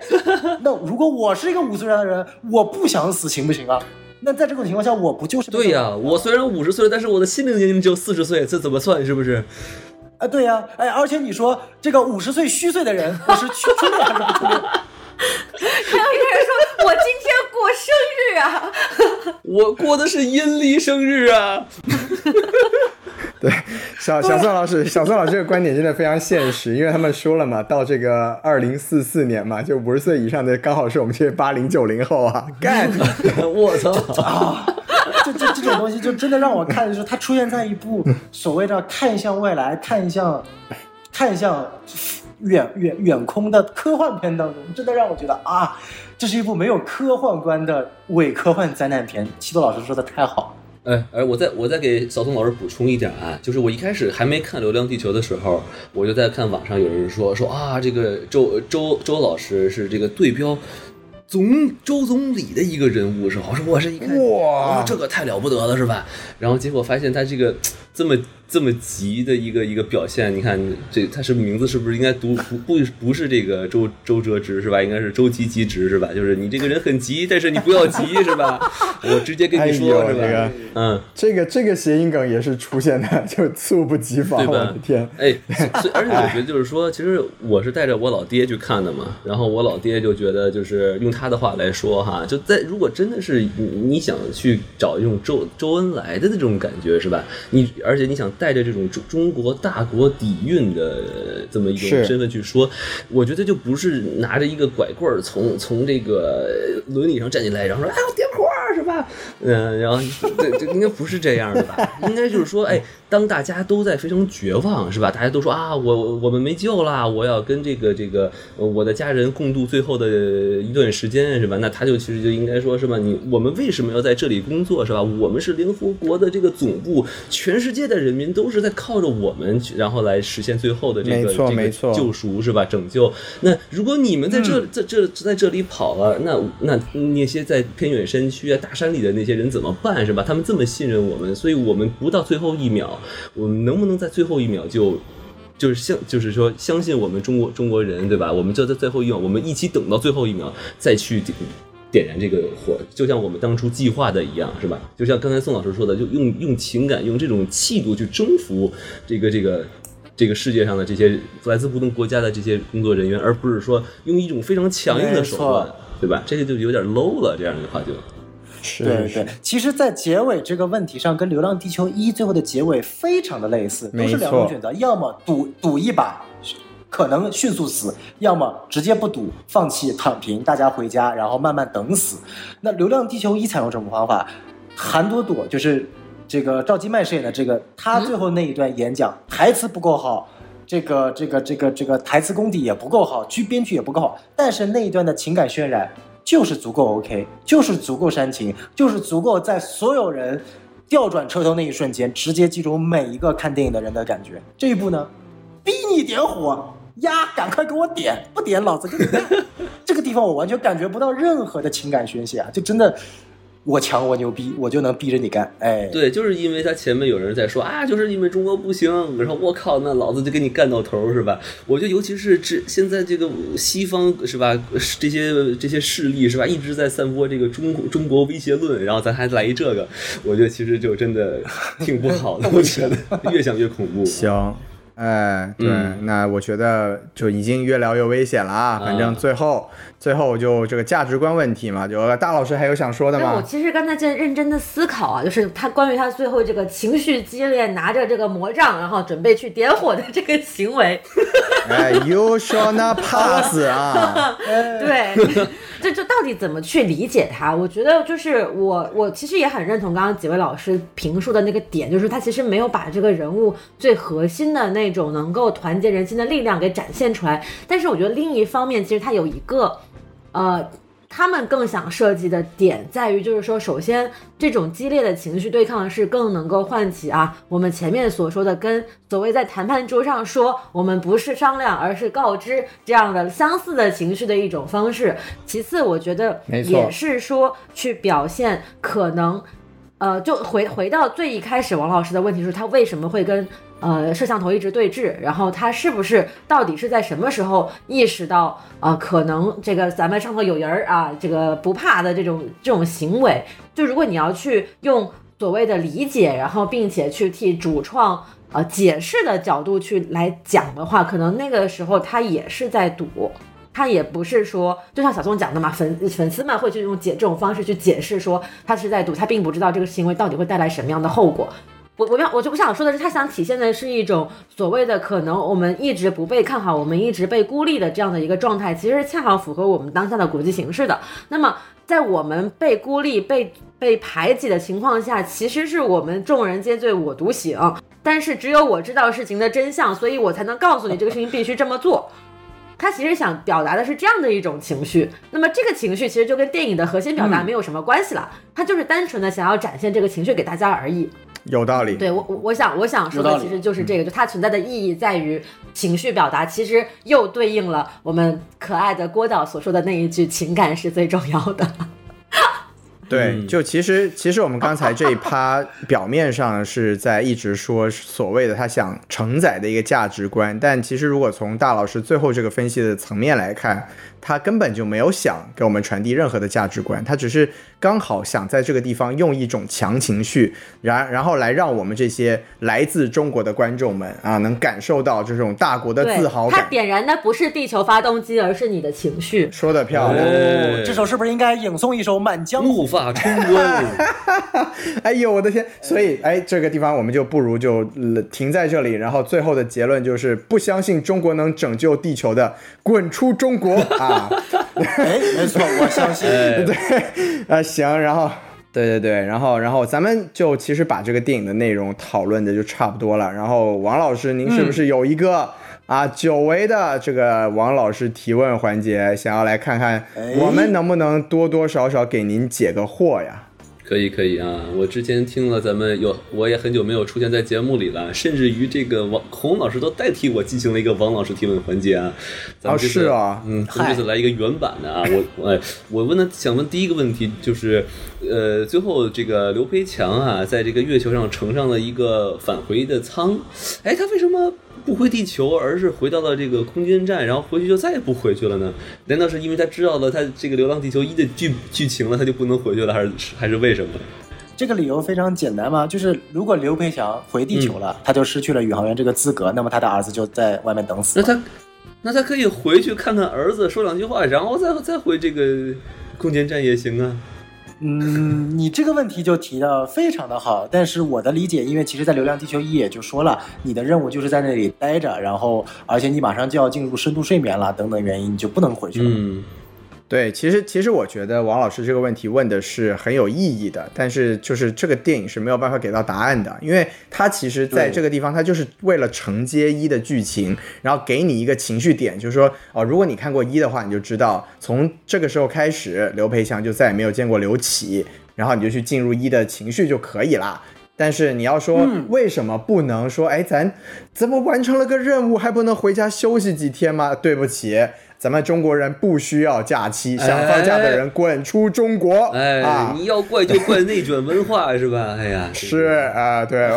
强行回答一波。可以可以可以可以，嗯、然后我第二个问题呢，就是说，当这个好像是解决完呃这个就是撕裂地球的这个问题之后，然后呢，它好像是有一段呃几十秒还是十几秒的一个回闪回啊，然后里面就是包括了这个刘培强在那个《流浪地球一》的剧情呃一些镜头，然后还包括一个好像是周哲直白发苍苍的拿着一个什么东西，然后里面还有一个。光头也不知道是谁的一个一个，应该不是孔老师啊，这么一个很哎这很很快的一个一个剪辑，然后我就很想问问几位老师，这个一段是个什么东西？这是个预告吗？还是一个什么意思？哎，大老师，您知道这个问题的答案吗？嗯，这个大老师也不知道问题的答案，毕竟大老师也不叫郭帆，但是大老师可以尝试的尝试来强行解释一番啊，就是，哎，呃，大帆你来说说。对大帆来说一说，其实这一段闪回，如果按照电影的逻辑来讲的话，它其实不是闪回，它其实是一个画面的推演，就好像奇异博士一样，说我看到了一百一百一万种结局，然后这个是唯一能够呃实现这个什么样的一个结局的一个呈现，就是其实厉害了，啊，可能我我我的理解啊，包括可能网上有一些人也有提出这样的理解，就是说它其实是呃貌似推演，然后将来如果点火之后或者不点火之后可能发生的一些事情。然后他在哦这些经过了一些推演之后回来，决定我来点火，而且这个点火就是通过进度条的那个进度剪辑顺序可以发现，它其实先点着了火，它的进度条才变成了百分之百。也就是说，这个点火的行为不是人类按下按钮所带来的，而是呃系统自己提前先点了火，为了防止地球撕裂。哇，可以可以，，对，其实对，其实从这个呃官方好像大概的没有没有官方解释吧，那可能也是大家推演的，就是说它里面有些镜头应该就是来自所谓的《流浪地球三》那它这里面可能就有一些我们之前不管是在降临也好，还是在这个星际穿越也好，都讨论过的一个时间，它是否可以折叠呀，可以这个往回走啊，有没有五维空间啊这方面的，就反正啊、呃，他就用这么一个有点嗯草率。有点模糊的一种呈现方式，没错，给了我们一些，嗯、来给你留下一个扣、哎。对，其实就是有点偷懒，但是你要说它精明吧，那也是可以的，就算是一个 MOS 视角，是这意思吗？嗯。哎，没错，就然后也可以像大老师说的嘛，其实他最后回复到那个红点，就是这个我们这个宇宙的时间宝石，它就是红色的，怎么看？好，那就感谢几位老师回答我的问题哈。那其实咱们说到这里哈，我觉得咱们已经这个《流浪地球二》已经算是我们这个春节档聊的最后一部电影了哈。那如没错，哎，我们电聊完电影之余呢，我觉得还不妨可以再聊一聊，就是电影之外是吧？这发生的一些事情，我不知道几位老师有什么可以聊的呀？确实，故事也是很多啊。没错，就今年的春节档，可能春节档之外，就是观众与片方发生的故事，可能比六部电影加起来都要好看。嚯！哎，对，比如说最精彩的故事，现在就是中国乒乓还没有上，是吗？消失的乒乓啊，听起来是一部另一部电影了。对，那当然还是涉及了一些咱们这个电影中国电影产业里面怎么说也是旷日持久、屡见不鲜的一些啊、呃、状况吧。就比如说啊、呃，引发骂战的一个导火索是吧？有这个所谓的《满江红》偷票房的这个话题，就不知道各位老师对这个事情有是否有所了解啊？因为我其实对这种花边呢，说实话没有花太多的心思去看。但这个小宋老师啊，比如说您对中国这种偷票房的行为啊，你有什么感受？呃，哎，这个其实也说不了太多吧，因为我觉得这个挺无厘头的，因为因为本质上偷票房这件事情本质上是不可能的，哎，或者说你没有办法站在一个从片方的角度去偷另一个电影的票房，就这件事情本身就是件特别匪夷所思的事情。什么是偷票房？就是影院把偷偷。这个通过某一部影片得到的票房，通过做账等等模式把它记空，这样的话分账的时候分给这个电影片方的钱就少，他自己影院可以多拿一点，这叫偷票房。对，不可能说一部另外一部电影可以去偷另外一部电影的票房，大哥，这个现在所有数据这么透明，他除非是真的这个影院就是这个。电影片方的，然后旗下一堆影院都跟着他搞，不然的话这不可能的呀。因为你所谓的偷票房背后还反反反反思出来一个什么问题，就是所谓的哎呀资本控制电影市场。大哥，你仔细看一看《满江红》和《流浪地球二》到底哪个资本力量大，好不好？你看一下出品方和制片方的阵容数量和那些级别。流浪地球二肯定更强啊，所以怎么可能叫做资本控制市场，好吗？所以我觉得这个话题本质上就是抛开电影质量不谈，就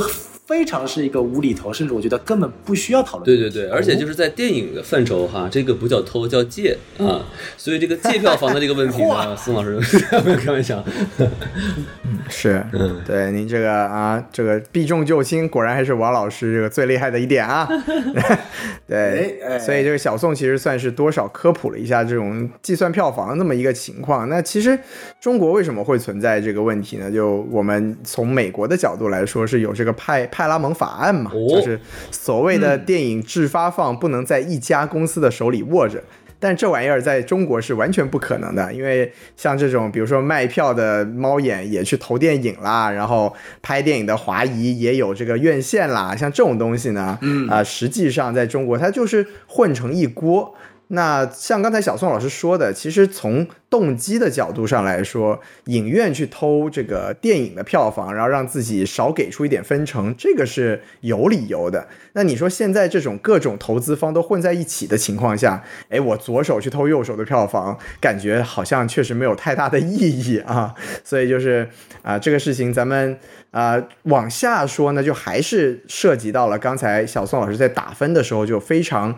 强调自己厌恶的这么一个事情，就是所谓的 IP 粉丝化吧，是吧？所以就是这个怎么也也包括把，这个大老师作为哎已经上过无名节目的粉圈观察者啊，就你怎么看待这种啊两家电影粉丝互相这个骂来骂去的这么一个情况我觉得这？就是这就是现实啊！就是在无名那期节目里面，我也已经讲过了，就是这个东西它就是一个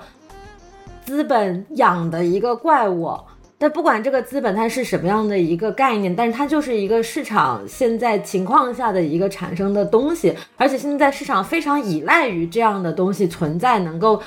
变态的畸形的从中汲取能量和养分，以及维维持赖以生存的资金。那这个东西，他两个人就是两两方之间互相就这么啊拉扯，迟早有一天是要崩的呀，就看他什么时候崩嘛。哦，什么时候崩了，我们就什么时候重建这个市场秩序了。我怀疑您在影射影射这个博君一笑的粉丝们，但是我没有证据啊哎，。博君一笑是 真的，崩不崩的？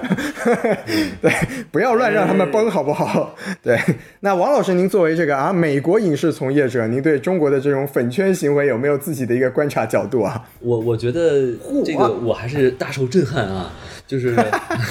就原来我只是听说这个呃什么包包场啊什么的，然后我甚至于才听到就是 XZ 的这个这个粉丝，由于觉得这个 啊救命啊！这个这个一一博同学是吧？离开他就不行，于是也要强行给他打低分儿，这个我是真的没有想到。然后，而且我觉得，其实两位几位老师在之前做的《满江红》和《无名》也说的很清楚了嘛，对吧？就是对我说像《无名》明明这个票房不是没法比，但他人家这个豆瓣上的讨论却是最高的，是吧？所以所以我觉得这个其实。呃，也是跟国内的饭圈文化也是很相关的，就是他为什么我我至今都不是很明白，就是为他到底是什么能量可以让这么多人无脑的去跟着他去做一些他们想做的事情啊，比如说就刷榜啊，然后就是包场啊，然后他们呃也有很多以前我觉得相信就是已经有很多社会学的这个人去做研究嘛，他们这个心理是怎么回事啊？但我就是觉得还是希望大家作为这个电影粉丝吧，还是就是说以就是冷静的去去欣赏电影吧，然后尽量就不不要太去关注这些东西。我觉得总会有一帮有人去治他们的啊，我 就说这么多。哎呦，啊，对，我觉得我可以在这里稍微小小的补充一下关于王老师的这个疑问，就是为什么会有这样刷榜的行为？其实底层逻辑跟呃跟孔老师在无名那期节目里面表达出来的情绪是一样的，就是他们甚至可能是我们都认为我们去。评分，我们去评价，我们去花钱这件事情，是对于所谓的上位者有决策的影响力的。啊，就好像就好像就好像孔老师觉得说，我们就不看，我们就骂他，然后别人就会就会跟着我们一起骂他，然后就越来越多的人骂他，他就把他骂到不让不演电影，他觉得这个事情可能发生。那么同样的逻辑也在粉圈当中，我们越多的人支持他，越多的账号，不管是真实的人还是幽灵账号，越多的账号去给他刷好评，越多的人去花钱重复的购买电影票，让这个电影的票房变好，那么资方就会去选择让他去演电影。哦，有道理，还是对自己的力量太过于高估。一个一个一个正面的例子就是 release 扎克施耐德的这个导演导演版吗？嗨，哎呀，王老师又 Q 掉又 Q，没想到还能在这里提到这个啊，确确实是如此，就是两方都相信自己拥有改变所谓上位者的力量，才会出现这样的冲突和爆发，还有以及这样的一些行为。有道理，没错。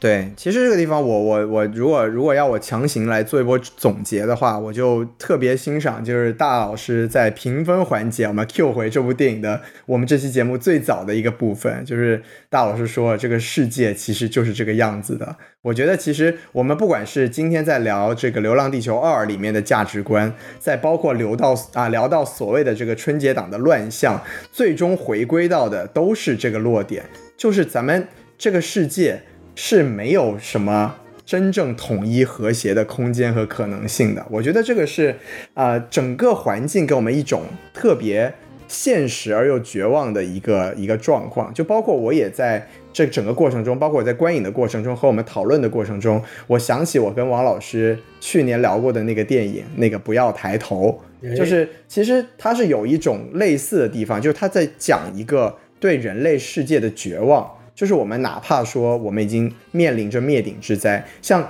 我们放到小的来说，我们一直说中国电影要死了，中国电影工业快不行了。但是当落到每个人的头上的时候，我们宁愿去相信自己的一些极端的行为或者言论可以去改变上位者的一些决定，但实际上它是让这个环境变得更加的乌烟瘴气，更加的没有希望。这是小宋老师说的，不仅是对电影祛魅，对电影产业祛魅，对整个电影这个东西也祛魅。那再往大的说，就是来来到《流浪地球二》这个整个故事告诉我们的，就是我们哪怕已经人类已经要面对一个生死存亡的关头，我们还是要拿出民族主义，拿出我们我们最厉害、我们最强大这么一个态度，来阻止这种所谓的一起面对困难、一起解决问题的机会。啊，其实说到此处有一点丧，但我们说这些其实也是想表达，就我自己吧，想表达说，我们希望的是还是看到更多大家一起团结起来，大家都热爱，我们大家都热爱电影，我们大家都热爱人类本身，是吗？我们需要的是更多团结，更多和谐。我这一波和谐真的是社会主义核心价值观了。对，你看，我还是回到了这个非常主。正面正面上扬的一个结论上，对吧？对，不知道各位老师还有没有要对我的观点有所补充的？不敢补充了。不不，这个这个我我要补充，我要小宋老师来了。呃呃，因为这个我其实挺同意呃西多老师所说的，但是呃西多老师给了大家非常呃希希望的光芒，但是不好意思，我还是必须得打打打回深渊了。对，呃我我非常平心静气的说，这个春节档尽管是我们所谓更成最成功的春节档，但我看下来，我觉得就是今年的春节档意味着中国电影彻底死掉，甚至连回光返照都不是吗？呃，这次春节档就是回光返照，就是它本身就是一个回光返照，它的票房好就是一个回光返照。因为我发现，中国电影真正的症结不在于什么制作呀、编剧呀、特效啊，它的真正症结在于观众。哦，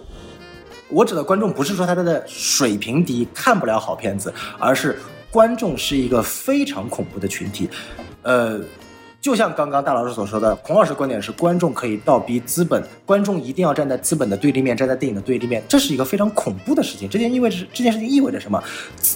观众会自发的团结起来，我认同和谐，但我觉得观众一定不能团结，因为他们团结起来不知道能干成什么乌七八黑的事情。就是作为一群本身对于商业思考没有任何了解的，只是看电影的观众，我都不知道什么时候中国电影观众这么在意票房了。你连电影都还没有形成好，居然在今年如此在意票房，就是差了几个亿，居然开始讨论出，呃，我我电影票房比你高，所以我一定是出现什么问题，这种匪夷所思的事情，这是让我觉得特别恐怖的。因为电影观众在中国这样一个庞大群体当中形成了一种非常明显的割裂。在很久之前，我跟孔老师做这个零零七那期节目的时候，我就说到了一批观众，因为常年这个看电影或者所谓的艺术熏陶，他培养了一部分的啊这个艺术欣赏能力，还没有到非常高的境界，但是有一大批观众已经培养出了艺术欣赏力。这一批观众。是喜欢《流浪地球二》这种相对来说处于制作上层、质量上层等等层面上层的受众群体，但是这种群体他们一个最大的价值就是刚刚成为这个群的观众会非常明显的喜欢打压还没有到这个层面的观众，而中间这部分的观众群体是缺失的。下面一层观众就是说，就说白了，我对于电影这个东西没有热爱，没有兴趣，它只是我今天要去春节档看电影的一件通常的事物。所以为什么《满江红》我在大年初一做《满江红》的节目，我就已经说到了，那个时候《流浪地球二》的票房还高于《满江红》，我就已经说得很明确了，《满江红》票房一定高于《流浪地球二》，因为从商业角度来思考，《满江红》就是比《流浪地球二》有太多的优势了，从演员阵容、从影片时长、从选取题材、从导演的阵容，都是完胜《流浪地球二》的。我说的是从宣发阵容和商业价值，我说的不是影片质量。影片质量，我认为《流浪地球二》就是比《满江红》好。但是从商业价值来说，《满江红》就是比《流浪地球二》好。当你没有这样的一个思维架构，然后作为一个刚刚懂得欣赏的观众，然后再去倒逼整个市场的时候，这个市场就被撕裂开来了。这可比什么资本操控、什么流量明星当主角更恐怖啊！资本操控流量明星当主角是一件非非常简单就可以被避免的事情。资资本操控所谓的流量明星当主角，他不目的不是流量明星，而是流量明星背后的那个粉圈，也就是粉圈自认为是观众的那个粉圈。其实跟你讲，对，就我认为让王一博当粉丝没有呃当当当当主演没有任何的问题。王一博当我们什么电台的粉丝，欢迎啊，欢迎王一博订阅什么电台啊啊！我我决定把他加入四群，因为这个地方你们要去想，为什么会导致说回无名？为什么会导致陈耳去拍无名？因为他拍这个《罗曼蒂克消亡史》失败了，华谊给了他投资了一点五个亿，票房连五千万都没有啊！如果真的是那个时候观众都如此牛逼，知道流量明星很垃圾演演技很差，知道《流浪地球二》这种电影是好的电影的时候，你们为什么不贡献票房给流 给给给给《罗曼蒂克消亡史》呢？你们怎么就让对电影满怀热情的陈耳就这么绝望的赔了这么多钱？过了三年之后，他得卖身让博纳拍出来有一个王一博当流量明星作为主角的电影呢？王一博当流量明星是结果。而不是产生原因的症结啊，症结是观众啊。好的电影没有钱，没有票房啊。看无名投资三个亿，票房现在马上逼近九亿了，基本上到盈亏平衡点了，效果绝对比《罗曼蒂克消亡史》好。哦。在这种情况下，你告诉我你是陈儿，你是投资方，下一部电影你怎么拍？是继续学无名，还是学《罗曼蒂克消亡史》？我谅你粉丝再怎么骂王一博，结果就放在这里。但最后导致的结果是什么呢？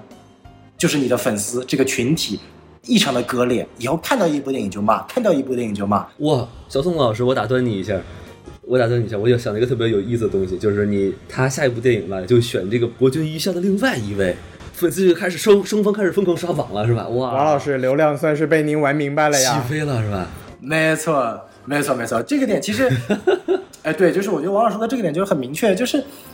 一部分培养出来艺术情操的人开始无差别的骂各种还没有做到位的电影，另一部分群众没有被培养出艺术情操，莫名其妙的被骂，然后反攻回去，导致了这两个群体没有办法认真的为同一个目标，为中国电影的发展而努力，最后只会内耗，这样的结果是没有好处的。观众根本无法倒逼电影行业，观众只能为电影行业的成长而努力，不应该去随意的去谩骂。这是我觉得，我觉得今年看下来就是。没有办法提升的一个核心症结，甚至各家电影的片方在通过这种影迷的对骂开始拉帮结派。对吧？满江红说了，哎，不懂得家国热爱的不配看这个电影。流浪地球二说了，没有艺术情操的不配看这个电影啊。这个深深海说了，不懂抑郁症的不配看这个电影啊。不喜欢这个电影的，就是不懂抑郁症或者没经历过事物，哎，对吧？然后无名说了，哎，你就是不懂艺术片，你就是不懂成儿，你就是看不懂这个电影。所有的片方都在用这种方式做电影宣发，那不好意思，我觉得就没必要玩了。作为工业，你已经死翘翘了。我我突然觉得这个中国电影就是流，中国电影就是这个流浪地球啊，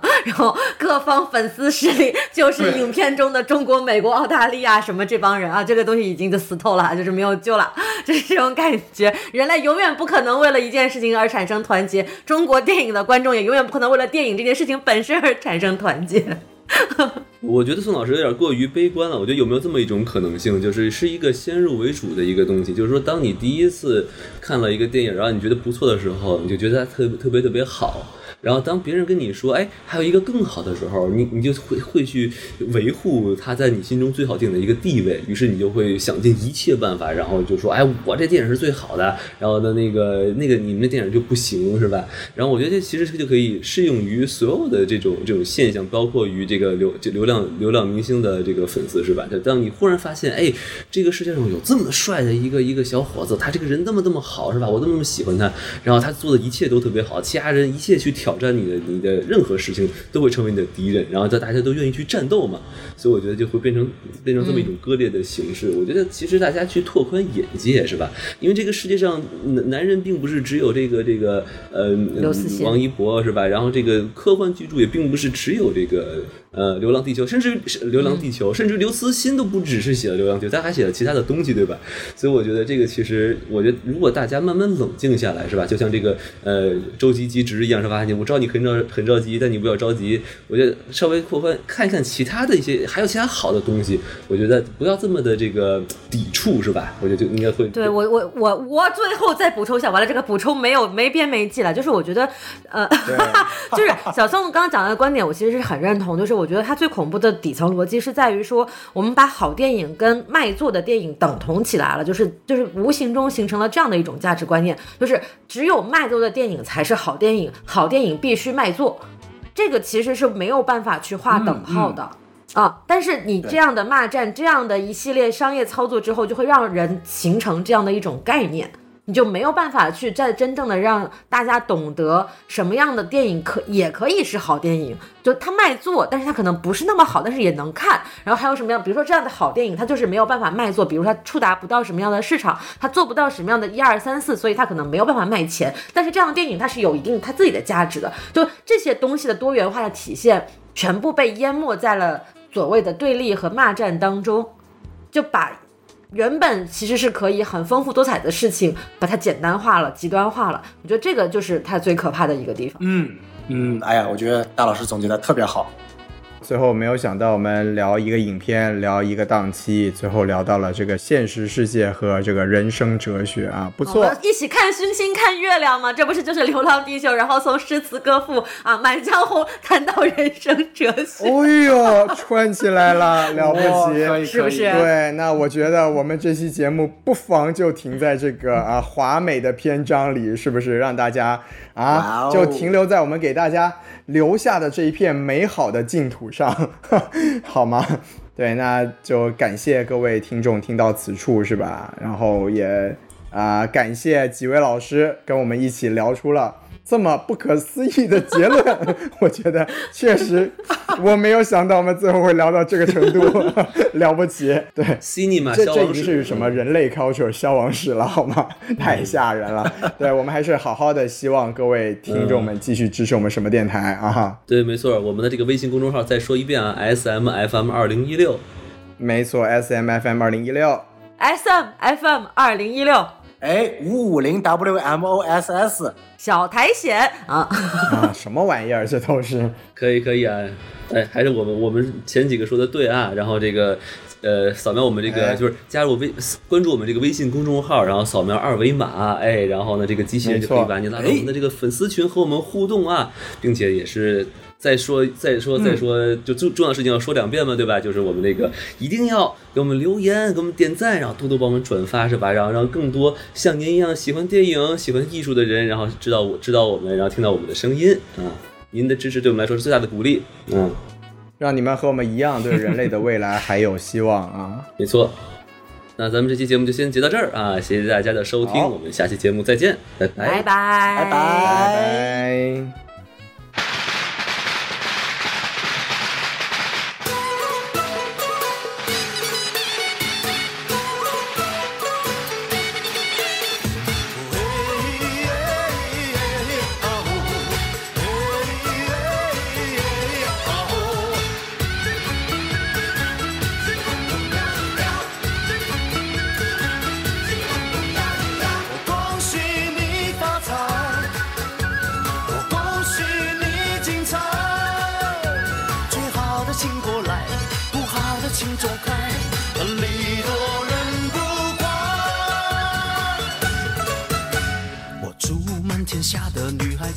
一个好男孩，两小口永远在一块。我祝满天下的小孩聪明，胜过秀才智商充满你脑袋。我祝尊敬的姑奶奶三十六转的比赛气不喘，面容不改。